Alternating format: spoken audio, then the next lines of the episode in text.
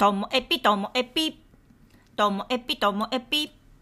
面白から真面目までサクッと聞ける独り言ラジオともえぴ。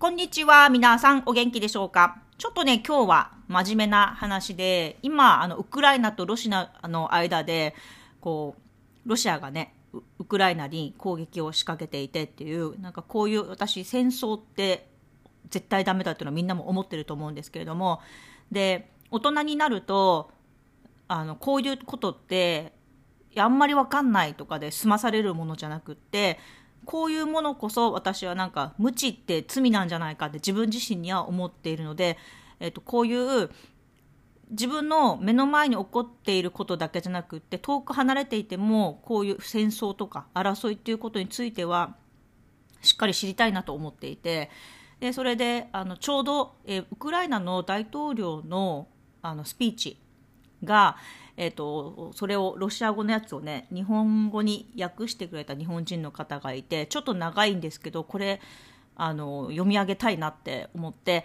もしまだこのねツイツイッターで流れてたんですけどツイート見てない方がいたらあの聞いてください。すごい長いですけども頑張って読みたいと思います、えー、ウクライナの大統領のメッセージです。今日私はロシア連邦の大統領と電話会談を開始しました。その結果は沈黙です。静寂はドンバスにあるべきなのに、それが私が今日、ロシアのすべての市民に訴えかけるために来た理由です。大統領としてではなく、私はウクライナの市民としてロシアの人々に訴えているのです。私たちは 2000km 以上の国境を共有しています。その周りには今日ロシアの軍隊があります。約20万人の兵士、数千の軍隊です。あなた方のリーダーは彼らが我々に向かうことを承認しました。他国の領土への侵攻です。この一歩はヨーロッパ大陸での巨大な戦争の始まりとなり得ます。世界中が今、いつ何が起こるかわからないと話をしています。どんな挑発も、どんな火花も、すべてを焼き尽くす可能性があります。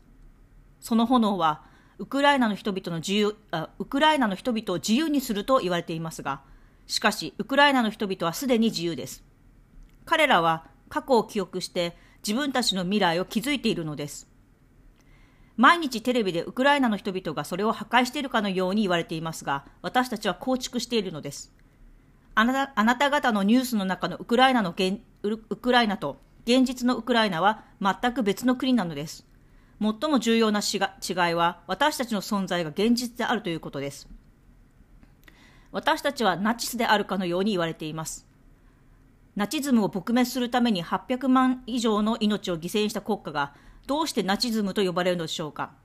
私の祖父はソ連歩兵部隊の一員として前線に生き抜き、独立したウクライナで大佐として亡くなったのに、どうして私がナチスになるナチナチナチスなのでしょうか。私たちはロシアの文化が嫌いだと言われています。しかし、どうして文化が憎まれるのでしょうか？隣国は常に文化的にお互いを豊かにします。だからといって国が一つの存在になるわけもなく、また一方で人々が我々と彼らに分けられるわけもない。私たちはお互いに違いますが、それは敵対する理由にはならないのです。私たちは自分たちの歴史を築きたいのです。平和的に穏やかに誠実に。私がドンバスに攻撃するよう命令していると言われていますね。問答無用で爆撃しろ爆撃しろと疑問に思います。誰を撃つのか、何を爆撃するのか。ドネツク、何十回も行ったことがあります。私は彼らの顔や目を見てきました。アルテマ、以前友人と歩いた場所。ドンバスアリーナ、ユーロの時地元の人たちと一緒に応援した場所。シャルバコバ公園。チームが負けた後一緒に酒を飲んだ場所。ルガンスク。親友のお母さんの故郷。彼の父親が埋葬されている場所でしょうか。ちなみに私は今ロシア語で話していますが、ロシアではこれらの名前、通り、イベントの意味を理解する人はいませんね。これはすべてあなたにとって異国の出来事なのです。これは私たちの土地です。これは私たちの歴史です。あなた方は何のために戦うのですか？そして誰に対して？あなた方の多くはウクライナに来たことがあるでしょう。親戚がいる人も多いでしょう。我々の大学で勉強した人もいる。ウクライナ人と仲良くなった人もいる。我々の性格も国民性も理念も知っているはずです。私たちが何を一番大切にしているか知っているはずです。自分の内面を見つめ、理性の声、常識の声に耳を傾けてください。私たちの声に耳を傾けてください。ウクライナの人々は平和を望んでいる。ウクライナ当局も平和を望んでいる。私たちはそれを望み、そしてそれを実現する。私たちは全力を尽くします。私たちは一人ではないのです。ウクライナのウクライナは多くの国から支持されています。なぜでしょう？私たちはどんな犠牲を払っても平和をという話をしているのではないからです。私たちは平和について、そして原理と正義について話をしているのです。自分たちの未来を定義する権利、安全に、そして脅威なく生きる権利について。これらはすべて私たちにとって重要なことです。このすべてが平和のために重要なのです。私はこのことがあなた方にとっても重要であることを知っています。私たちは戦争を望んでいないことをはっきりと確信しています。冷たくもなく、熱くもなく、そのハイブリッドでもなく。しかし、もし誰かが私たちの国や自由を奪おうとしたり、子供たちの命を奪おうとしたら、我々は自分自身を守るつもりです。攻撃ではなく守ります。攻撃すれば我々の顔を見ることになるでしょう。背中を見せるのではなく顔を向けます。戦争は大きな苦痛であり、あらゆる意味において大きな代償を伴うものです。お金、評判、生活の質、自由を、そして最も自由なことは人々が愛する人を失うことです。それは自分自身を失うことです。戦争は多くを失うものです。豊富にあるのは痛み、汚れ、血、そして何千何万の死です。あなた方はウクライナがロシアの脅威であると言いますが、過去も今も、そして将来もそうではないでしょう。あなた方は NATO からの安全保障を望んでいる。私たちもまた自分たちの安全保障を望んでいるのです。あなた方から、ロシアから、そしてブタペスト覚書の他のメンバーからの、ウクライナの安全保障は、近隣諸国の安全保障と結びついています。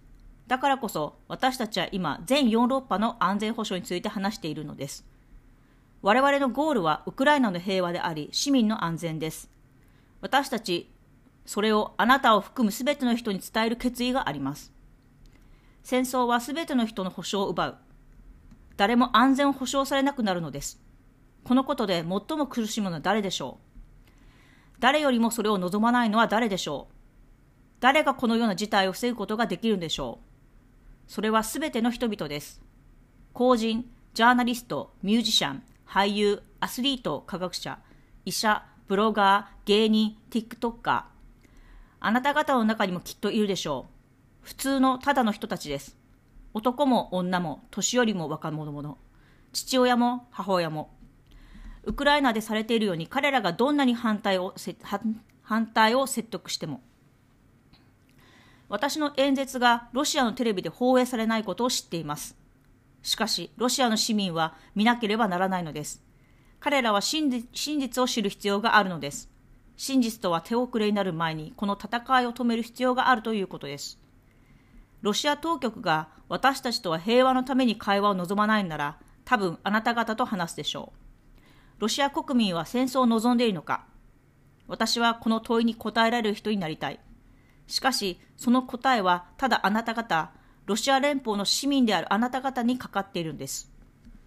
っていうちょっと長い話だったんですけどもウクライナの大統領から、えーと、ロシアの市民に向けたメッセージで、えーと、ロシアのテレビではもちろんこれは放映されないからこそ、えーと、ツイッターで発信をしてで、えー、とこれが放送されることをどこかで伝えられることを望んでいるというものでした。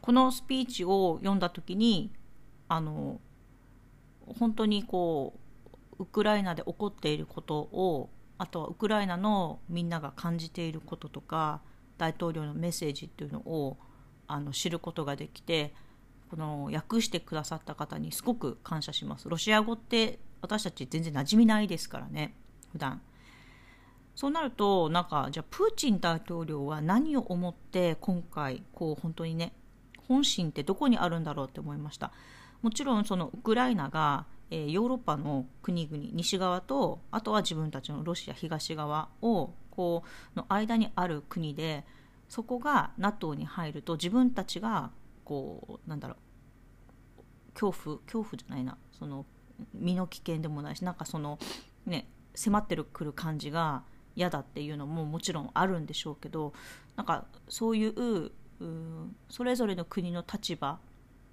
を知りたいしでもそれであったとしても今回のこういうあの武力でっていうのは許されることではないなっていうのを改めて思ってっていう今のところまあまだまだ勉強不足ですけれども自分が感じたことと大事だなと思ったスピーチでした。スピーチはね本当にほとんど初見で読んだので あの突っかかってお聞き苦しいかもしれませんけれどもあの私はこれを自分のこうともえぴを普段聞いてる人にも聞いてほしいなと思って読みました。